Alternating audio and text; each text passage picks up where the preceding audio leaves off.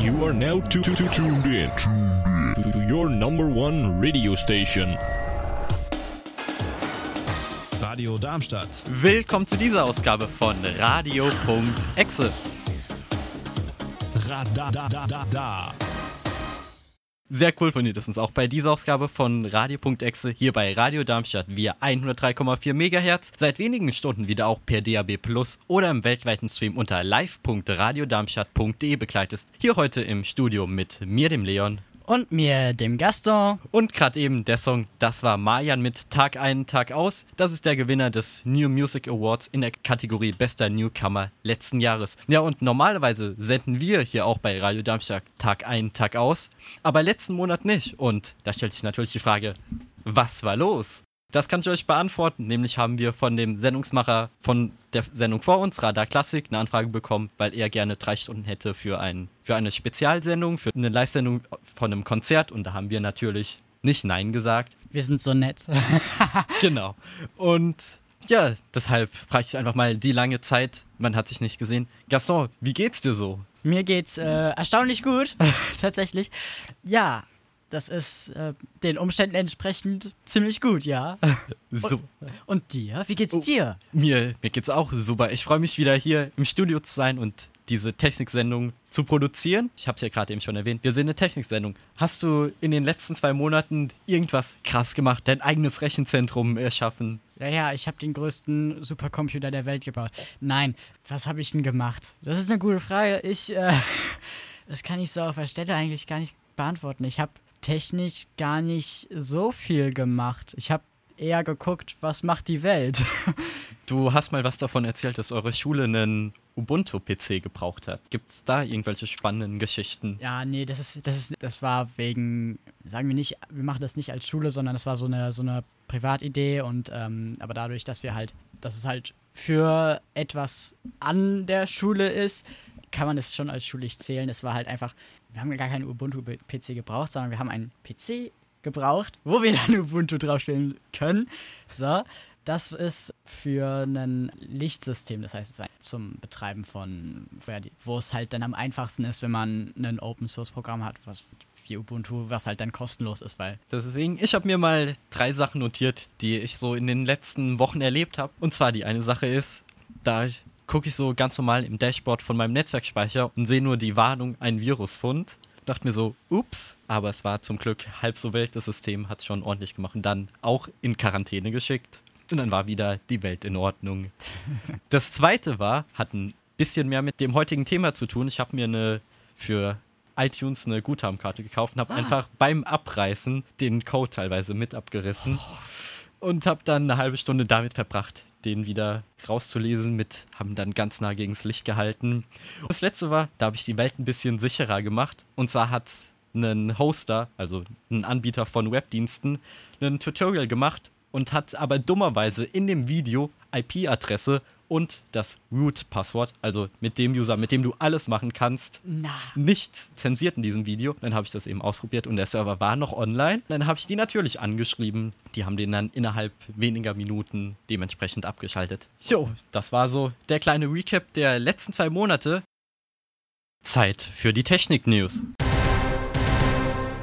Der Franzose Jean Meyer gründete im Jahre 2015 das Unternehmen Once und die dazugehörige Dating-App. Mittlerweile ist der Dienst in mehreren Ländern verfügbar, darunter auch Deutschland, und konkurriert mit Tinder. Im Gegensatz zu Tinder möchte Once den Fokus auf eine Person lenken, indem es täglich um 12 Uhr nur zu einem Match kommt. Zusätzlich schuf das Unternehmen eine Funktion gegen sexuelle Belästigung. Ungefragte Nacktbilder werden von dem System in Anführungszeichen verschlüsselt und stattdessen Katzenbilder angezeigt. Dem User bleibt die Wahl, was man sehen möchte. Das Bild einer Katze oder anstößiges Bildmaterial. Eine künstliche Intelligenz sei für diesen Filter verantwortlich. Clementine Lalande übernahm 2019 die Unternehmensführung. Sie berichtete, dass ihr auf den verschiedensten Datingportalen schnell ungefragt Dickpics zugesendet wurde. Auch im deutschen Fernsehen machten Joko und Klaas auf die Thematik mit der 15-minütigen Sendung Männerwelten bei ProSieben aufmerksam. Twitter, die Plattform mit 330 Millionen monatlich aktiven Nutzern, hat jetzt nach eigenen Angaben Nutzerkonten mit bestimmten Inhalten gesperrt. Spezifischer handelt es sich bei den Konten bei einem Großteil um chinesische Accounts, die Twitter nach hochaktiv Falschinformationen zur Situation in China in Verbindung mit Covid-19 verbreiten. Auch wurden aber Falschinformationen zur Sonderverwaltungszone Hongkong und den Protesten vor Ort getextet. In der Minderheit der Konten waren aber auch welche, die russische oder türkische Interessen verfolgten. Unter den russischen befinden sich auch bekanntere Politiker. Twitter hat im Gegensatz zu Facebook nähere Daten zu den Konten veröffentlicht. Der australische Softwareentwickler Arti Balush und seine malaysische Frau kündigten ihre Jobs, um aktiv zum Schutz der Ozeane beitragen zu können. Das Ziel? Nicht nur nachhaltig surfen, sondern gleichzeitig die Ozeane schützen. Dafür schuf das Paar aus Kuala Lumpur die Suchmaschine Ekuru als Alternative zu Google. Ekuru ist mit jedem Browser unter der URL ekuru.org oder via App für Android sowie iOS zu erreichen. Deren Server stehen in einem Rechenzentrum, das mit Wasserkraft betrieben und ebenso wassergekühlt ist. Anstelle von Klimaanlagen wird auf natürliche Luftströme zurückgegriffen. 60% der Werbeeinnahmen gehen an Organisationen zum Schutz der Meere und den Meerestieren. Zu den unterstützten Initiativen gehört Big Blue Ocean Cleanup und Operation Posidonia. Jeden Monat soll eine neue Initiative gefördert werden. Ein ähnliches Projekt ist die Suchmaschine Ecosia, die unter ecosia.org zu erreichen ist, die Bäume pflanzen. Laut dem Fachblatt Nature Communications ist es einem Forscherteam aus drei australischen Universitäten gelungen, einen neuen Rekord in puncto Internetgeschwindigkeit aufzustellen. Die Datenübertragungsrate betrug 44,2 Terabit pro Sekunde. Für den Versuch wurden gewöhnliche Glasfaserkabel über eine Strecke von 75 Kilometern genutzt. Ein notwendiges Add-on war ein zusätzlicher Chip, Statt Lasersignalen verwendeten die Wissenschaftler sogenannte Mikrokämme, auch Mikrocoms, besser bekannt als Silitonkristalle, zur Informationsübermittlung. Bill Corcoran, der Hauptautor der Studie, zeigt sich beruhigt, dass bereits verbaute Infrastruktur das Rückgrat zukünftiger Kommunikationsnetze sein könnte. So schön das gelungene Experiment klingt, wird diese ultraschnelle Datenübertragung in erster Linie Rechenzentren statt Privatleute ansprechen. Laut den Daten von cable.co.uk UK waren wir Deutschen in 2019 mit 25 Mbit pro Sekunde im Netz unterwegs. Eine Datei von 5 GB bräuchte 28 Minuten zum Herunterladen. Die 44,2 Terabit pro Sekunde sind rund 2 Millionen Mal so schnell. Daran können auch die 91 Mbit für Deutschland im April laut speedtest.net nichts ändern.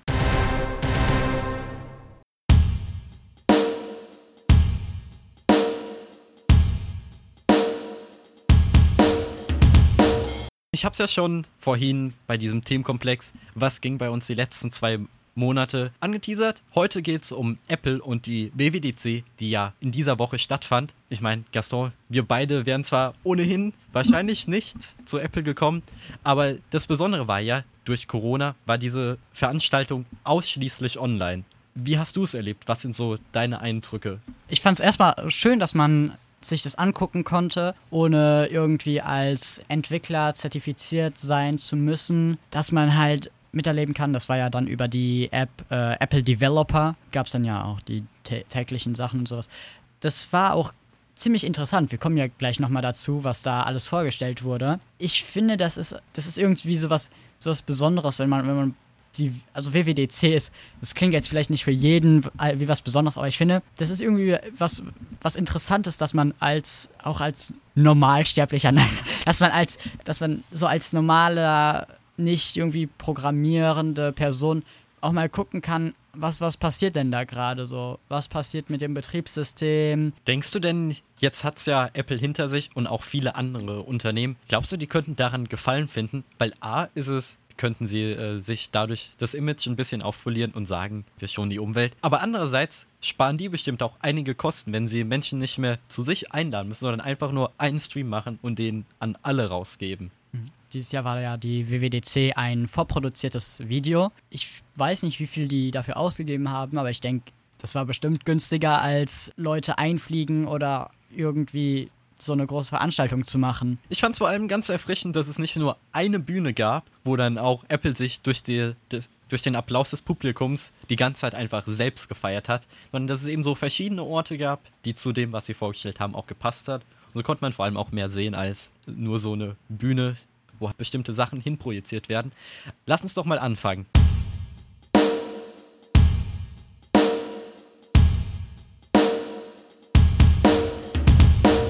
Die WWDC, also die Worldwide Developers Conference, ist, wie der Name schon verrät, Apples jährliche Veranstaltung für Softwareentwickler. Austragungsort war der Apple Park. Obwohl die Premiere schon 1983 stattfand, so war es 2020 im Zeitraum der vergangenen Juniwoche die 31. Ausgabe. Während in Deutschland und anderswo aufgrund der Zeitverschiebung schon der Abend anbrach, eröffnete Apple die Veranstaltung mit einer Keynote, die die neuen Versionen von iOS, iPadOS, WatchOS und macOS beinhaltete. iOS 14 ist das wohl spannendste Betriebssystem aus dem Hause Apple, weil wir im Alltag damit am häufigsten konfrontiert werden. Das neue iOS ist ein Beispiel dafür, dass nicht nur die Konkurrenz des iPhones nachahmt, sondern auch Apple an Features der anderen Geräte gefallen findet. Mit der App Library werden unsere Homescreens aufgeräumter. Apps wie zum Beispiel die Corona-Warn-App, die in der Regel nicht in, mit uns interagieren, sondern nur die Systemfunktion erweitern, können ganz vom Homescreen verschwinden. App Library bedeutet, dass es nun einen anderen Ort gibt, wo alle installierten Apps aufgelistet sind. Ähnlich zu Android. Das Smartphone erstellt Ordner, die sich an den App Store-Kategorien orientieren. Kreativität, Entertainment, Apple Arcade, aber auch zum Beispiel zuletzt hinzugefügt oder persönliche Empfehlungen. Auch bei der nächsten Neuerung wird iOS mehr Android. Widgets. Bisher kannten iPhone-Nutzer und Nutzerinnen Widgets nur aus der Tagesübersicht. Zukünftig sollen Widgets auch zwischen App-Symbolen platziert werden können. Dazu halte das Widget in der Tagesübersicht gedrückt und ziehe es an die gewünschte Stelle. Je nach App sind verschiedene Formate möglich. Eine Kachel oder Quadratansicht. Apple nennt die neuen Widgets, Zitat, more data rich than ever. Smart Stack heißt ein spezielles Widget, dessen Inhalte sich spontan ändern lassen sollen. Zum Beispiel von den News am Morgen zum Kalender. Angeblich soll das das Betriebssystem selbst können. Ebenso neu ist die Picture-in-Picture-Funktion, kurz PEP. Der Modus wird aktiv, sobald ein Video gestartet wird und man zurück auf den Startbildschirm wischt. Größe und Ort auf dem Bildschirm sind veränderbar. Die Audiospur soll auch weiterhin laufen, auch wenn das Video ausgeblendet wird. Mehr nach einer notwendigen Aufholjagd statt tatsächlicher Innovation sieht es auch, wenn man auf die Updates für den iMessage-Dienst blickt. Chats, ganz egal ob Einzel- oder Gruppenchats, lassen sich anpinnen. Hinter Inline-Replies verbirgt sich das Feature, auf ältere Nachrichten zu reagieren, auch wenn die schriftliche Kommunikation bereits vorangeschritten ist. Auf Wunsch lassen sich alle anderen Nachrichten ausblenden, die keine Inline-Replies sind, um einen separierten Thread zu haben. Jeder Gruppenchat kann demnächst sein eigenes Gruppenbild haben und es lassen sich Personen im Nachrichten markieren. Die herstellereigene Karten-App wurde an heutige Lebensstile angepasst. Strecken lassen sich nicht mehr nur für das Auto, für den ÖPNV oder zu Fuß optimieren, sondern bald auch mit dem Fahrrad bewältigen. Aus diesem Grund werden auf der Karte neue Symbole wie eine Treppe oder das Symbol einer Steigung auftauchen, um Fahrradfahrer und Fahrradfahrerinnen auf mögliche Hindernisse vorzubereiten. Ein anderer Trend ist Elektromobilität.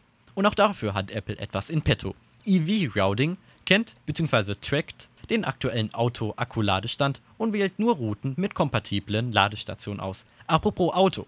Apple präsentierte im Rahmen der WWDC ein Auto, das zum Öffnen und Starten lediglich ein iPhone mit iOS 13 verlangt. Dazu muss man das Fahrzeug mit dem Smartphone in der Nähe des NFC-Sensors an der Fahrerseite antippen. Vor Beginn der Fahrt wird das Handy auf die Qi-Ladebasis gelegt. Dadurch können Autoschlüssel via iMessage geteilt werden und mit Optionen wie einer limitierten Fahrerlaubnis versehen werden. Der Vorgang wird mit Face ID bestätigt. Laut dem Unternehmen arbeite man bereits an einem Standard, damit das Smartphone womöglich sogar in der Hosentasche bleiben kann. Was wäre unsere ständige Begleiter ohne die gigantische App-Vielfalt? Doch statt stetig anspruchsvolleren Applikationen geht das Unternehmen aus Kalifornien die entgegengesetzte Richtung. Das Prinzip hinter AppClip ist, die passende App bzw. deren gewünschte Funktion parat zu haben. Sobald sie gebraucht wird, zur unkomplizierten Anmeldung steht Sign in with Apple bereits und bezahlt wird mit Apple Pay. AppClip solle zum Inbegriff für Geschwindigkeit werden. Denn diese Apps müssen unter 10 MB groß sein und eine Funktion der Vollversion bereitstellen.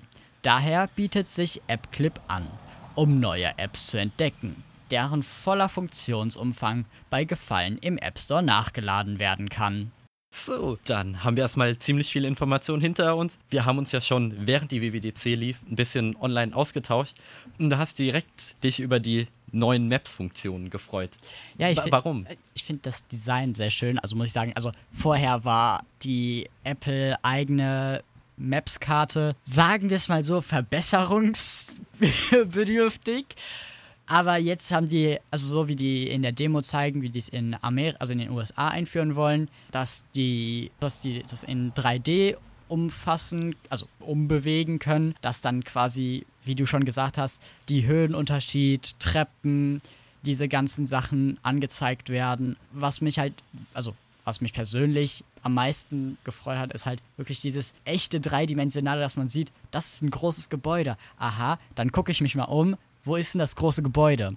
Das kann man halt bei zweidimensionalen Karten nicht machen, ne? Soweit ich mich noch recht erinnere, gibt es dieses Feature ja noch nicht in vielen Ländern. Ich glaube, dieses Jahr soll es erst nach Großbritannien, Kanada. Für Deutschland dauert es noch, auf jeden Fall. Das war, es war nicht in den Ländern, die noch kommen sollten. Worüber ich mich gefreut habe, das könnt ihr dann auch nachhören, wenn ihr mal den Podcast von vor einem Jahr hört.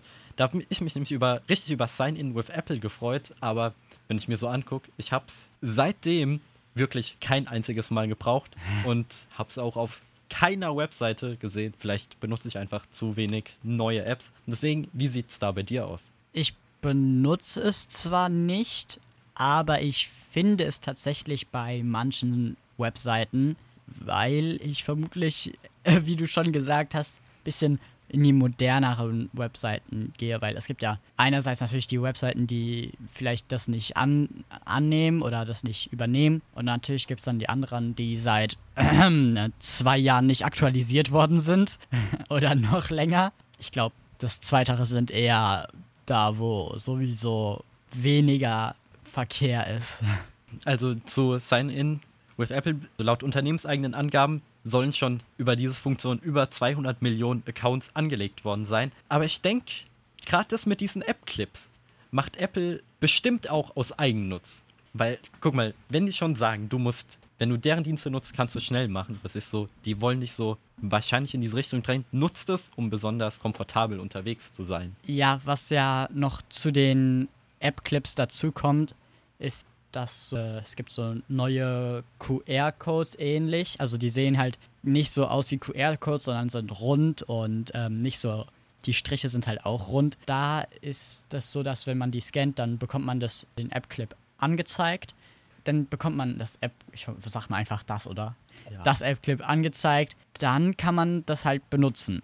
Was sehr praktisch ist, weil ich denke, ein App-Clip bringt nicht so viel, wenn man nicht weiß, wie man das hervorrufen soll. Ich dachte mir vor allem, also in der Präsentation waren es zwar in der Regel so Dienste für E-Roller oder für Restaurants, aber wenn darüber auch so, sagen wir mal, Spiele-Apps oder Produktivitäts-Apps angeboten werden, Apple hat es so als Spielplatz beschrieben und beworben, um neue Sachen zu erkunden. Und ich denke mir, die haben da auch bestimmt ein Interesse ran, wenn du dadurch dann neue Apps installierst und dann in App-Käufe tätigst, landet ja auch am Ende wieder was beim Unternehmen. Ja, klar. Das ist so meine Vermutung. Wir haben noch wirklich sehr viele Betriebssysteme und Neuerungen vor uns.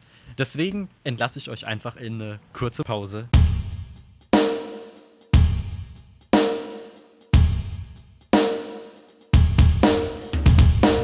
Das war Keine Angst von Casper und Fun Fact, der Song kam 2017 raus, genau als die, der G20-Gipfel in Hamburg war. Das Interessante ist, in dem Video geht auch die Bude ziemlich zu Bruch. Also es, ich, ich denke bis heute, dass es eine kleine Parodie diesbezüglich ist. Aber wir sind jetzt bei der WWDC und den neuen Betriebssystemen. Seit letztem Jahr erhalten alle iPads nicht mehr die neueste iOS-Version, sondern iPadOS, also iOS mit zusätzlichen Funktionen, die auf das größere Display ausgelegt sind. So ist es selbsterklärend, dass auch die neuen Widgets auf die Tablets kommen, aber mit dem Unterschied, dass diese in der Tagesübersicht verankert sind. Die Fotomediathek bekommt für eine vereinfachte Verwaltung eine permanent eingeblendete Sidebar mit allen Alben. Ähnlich ist das Softwareunternehmen bei Notizen, die Dateien, App und Musik vorgegangen. Beim Abspielen von Songs wird der ganze Bildschirm verbraucht, um einerseits das Cover und andererseits die Lyrics anzeigen zu können. Bei der Universal Search wählte Apple einen anderen Ansatz. Von einer kleinen Suchleiste und verschwommenen Hintergrund ging man über zu einer schlichten Suchleiste, wobei die aktuell geöffnete App weiterhin betrachtet werden kann. Viele iPad-Käufer oder Käuferinnen besitzen den Pencil, der interessante Features spendiert bekommt. Schreib-Apps wie GoodNotes und Notability können es schon lange. Nun wird es nativ ins System implementiert. Die Möglichkeit, gerade Linien und perfekte Form zu zeichnen. Verfechter der Handschrift wird es freuen, dass sie demnächst in sämtliche Eingabefelder mit dem Stift schreiben können, denn sie lassen sich wie getippte Texte behandeln. Zum Beispiel Doppeltippen, um ein Wort auszuwählen. Hinzu kommen neue Gesten, wie zum Beispiel das mehrfache Durchstreichen eines Wortes, um es zu löschen. Scribble nennt sich eine neue Funktion, die es uns erlaubt, gleichzeitig in verschiedenen Sprachen zu schreiben. Dennoch müssen iPads ein weiteres Jahr ohne eine offizielle werbefreie Taschenrechner-App auszukommen. Das zukünftige WatchOS bietet seiner Trägerin noch mehr Individualisierungsmöglichkeiten in Form von Widgets, die durch Complications ermöglicht werden. Mit Face Sharing können selbst kreierte Watchfaces auf der eigenen Webseite oder via iMessage geteilt oder auf demselben Weg empfangen werden. Die Workout-App rechnet demnächst auch Tänze als sportliche Aktivität an. Wenn es dunkel wird, soll man sich mit Wind Down besser auf den Schlaf vorbereiten können. Dafür blendet das Smartphone schon vor der eigentlichen Schlafenszeit alle eingehenden Nachrichten aus. Auf dem Sperrbildschirm befinden sich nun Shortcuts wie Stelle einen Wecker oder Starte meine Abendroutine. Auch die Apple Watch schaltet ihr Display ab und der Wecker am nächsten Morgen kann sich ebenso nur durch Vibration am Handgelenk bemerkbar machen, um andere nicht zu wecken. Das in Anführungszeichen nächste Feature ist wahrscheinlich der aktuellen Lage geschuldet. Sobald die Mikrofone der Uhr den typischen Sound von fließendem Wasser oder Seife registrieren, startet ein 20 Sekunden Timer mit passendem Seifenblasen Watchface. Auch die Sprachassistentin Siri, der mittlerweile ein eigenes Gerät der HomePod gewidmet wurde, wird ein Update gegönnt. Bisher fordert Siri während der Kommunikation mit uns den gesamten Bildschirm ein. Mit dem Release des neuen Betriebssystems präsentiert sich Siri unauffällig als bunte strahlende Kugel. Bei Fragen wie wie wird das Wetter? Erreichen uns Siris Antworten in Form einer Push-Benachrichtigung. Ebenso bei eingehenden Anrufen mit den Optionen Annehmen oder Ablehnen. Die Sprache zu Textumwandlung wird in puncto Datenschutz sicherer, denn durch On-Device Machine Learning ist keine Internetverbindung erforderlich. Das kommt besonders der App-Neuheit Translate entgegen, die elf Sprachen unterstützt, darunter Englisch, Französisch, Deutsch sowie Italienisch. Im Querformat lassen sich ganze Gespräche führen, weil die App automatisch die gesprochene Sprache erkennen soll und in beide Sprachen den Gesprächsinhalt anzeigt. Im Zusammenspiel mit in HomeKit integrierten Überwachungskameras kann Siri seinen Besitzer mittlerweile mitteilen, wer vor der Tür steht. Das waren jetzt zwei, drei große Neuerungen. Was sind so Sachen, die du interessant findest zu testen und welche, wo du denkst, ah, also Apple, ganz ehrlich, das hättet ihr euch auch sparen können. Ich finde eigentlich eher, dass es äh, früher hätte kommen sollen.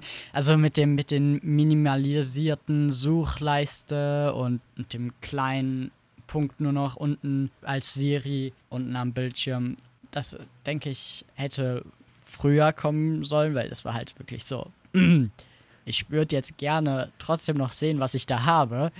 Weil manchmal hat man ja diesen Moment, dass man zu etwas Bestimmten die Idee bekommt, da ist es ganz schön, wenn man das im Auge behalten kann, sag ich mal so. Was, was hätte man sich. Ich finde, das waren eigentlich so, das waren eigentlich so Sachen, die. Es ist kein gravierendes Einschneiden, wo ich sage, ich denke, das sind halt einfach Sachen, die wurden entweder von Android übernommen oder das mit dem 20-Sekunden-Timer Seifenblasen beim Waschen. Das ist ja eine super Sache. Ich finde, hat schon seinen Hintergedanken. Wie siehst du das? Hast du sowas? Also, was mir auch schon extremst aufgefallen ist, so, ich nenne es einfach mal Zeitalter des Verschwommenen, dass die davon einfach weg wollten. Ich weiß nicht mehr, wann genau das kam. Ich denke, das war mit iOS 7, wo das viel farbenfroher wurde, dass die davon einfach jetzt weg wollen und das so wirklich, die, das hat sich über die ganze Präsentation hinweggezogen. Aber was sie sich hätten sparen können, da habe ich nichts. Aber, also du hast es gesagt, und wir werden es auch jede, jedes Jahr aufs Neue sagen, wenn die für iPads keine Taschenrechner-App rausbringen. Ich meine. Sogar iOS hat eine. Ja, das, das ist es ja. Und wie wir auch später hören werden, das ist nicht der Riesenaufwand. Und gerade wo die, die ihre Tablet-Serie so als Gerät für, als Ersatz für einen Computer oder für die Schule oder für die Uni oder sonst wo, dass sie dann so eine grundlegende Funktion nicht bereitstellen, ist schon enttäuschend. Da sind wir alle ganz traurig. Ja,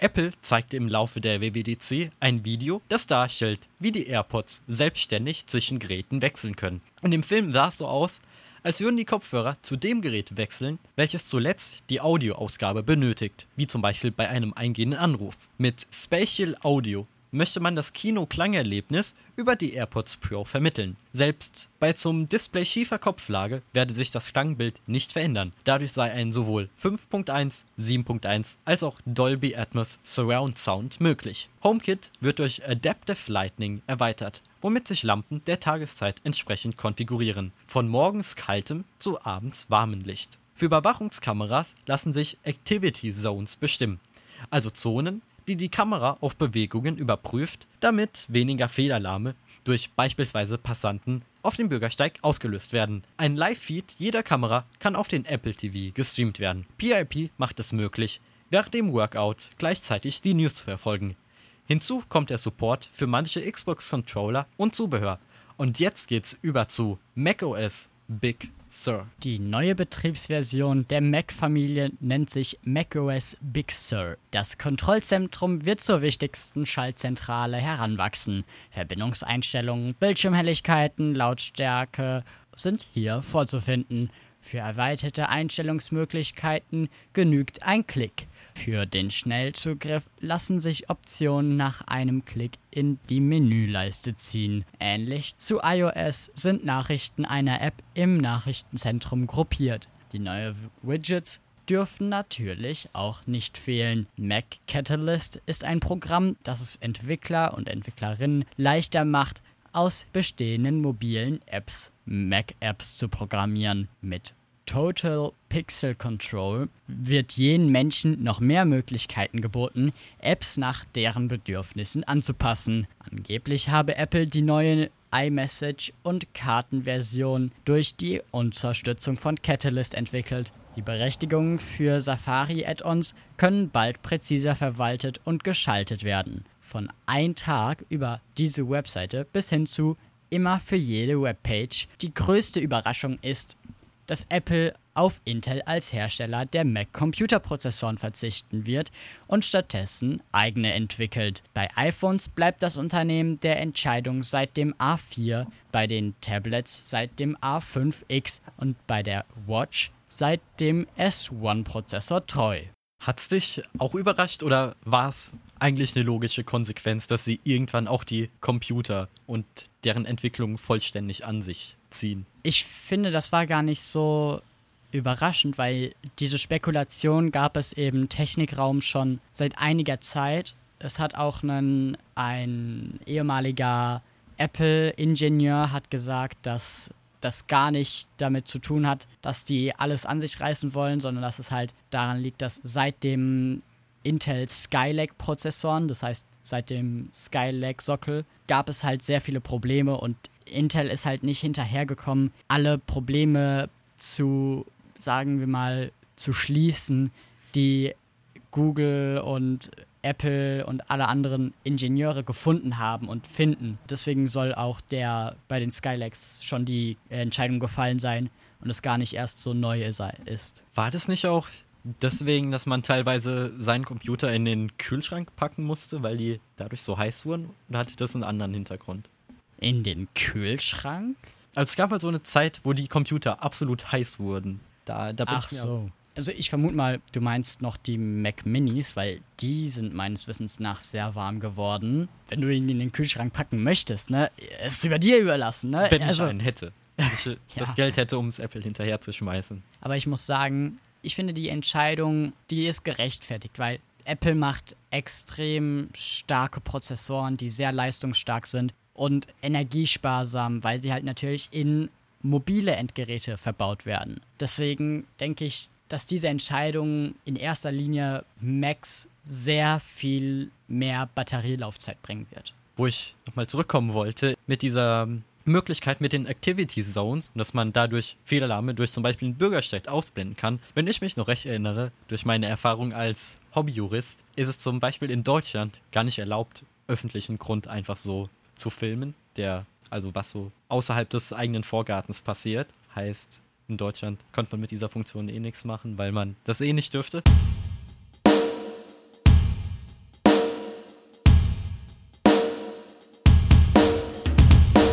Android R ist Vergangenheit. Bald heißt die neue Android-Version Android 11 und gegen August soll die neue Version erscheinen. Besonders interessant wird für viele vermutlich, dass mit Android 11 Resume on Reboot kommt. So wird das Gerät beispielsweise über Nacht geupdatet und danach automatisch neu gestartet, sichert das System die Login-Informationen in einem extra gesicherten Speicher. Nach dem Reboot werden diese Daten dann genutzt, um das Smartphone automatisch zu entsperren und den Status vor dem Reboot wiederherzustellen. Was aber mehr am Alltag dran ist, sind Veränderungen in den Einstellungen. Es soll die Funktion Einmalberechtigung geben. Die Einstellung bewirkt bei App-Anfragen, ob die Kamera genutzt werden kann, dass sie nur einmal benutzt werden kann. Tippt ein Nutzer zum Beispiel dann zweimal auf Nein bei einer Berechtigungsanfrage, so wird nicht mehr gefragt, ob die Berechtigung doch nicht umgestellt werden könnte. Scoped Storage heißt das neue Feature, zu Deutsch begrenzter Speicherzugriff und es bedeutet einfach, dass einer App nur bestimmter Speicherzugriff erlaubt wird, damit sie nur auf bestimmte Dateien zugreifen können.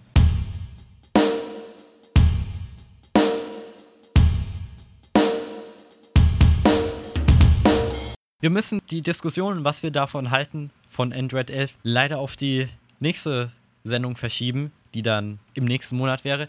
Deshalb, so schnell vergeht auch wieder diese Stunde. Radio.exe hier bei Radio Darmstadt via 103,4 MHz, seit wenigen Stunden wieder auch per DAB Plus oder im weltweiten Livestream unter live.radiodarmstadt.de. Hier heute im Studio mit mir, dem Leon. Und mir, dem Gaston. Radio.exe hört ihr wie immer jeden vierten Sonntag von 17 bis 18 Uhr. Das nächste Sendungsdatum ist der 26. Juli. Kleiner Teaser. Vielleicht schaffe ich es da, die Sendung Digitale Schule, eine neue Version davon aufzunehmen. Wenn ihr nicht genug von uns bekommen könnt, dann könnt ihr unseren Podcast hören. Alle möglichen Portale sind verlinkt auf radioexe.de. Das war's auch mit uns. Wir wünschen euch viel Spaß mit der nachfolgenden Sendereihe. Das ist Onimak, die agnostische Sendung bei Radio Darmstadt. Radio Darmstadt.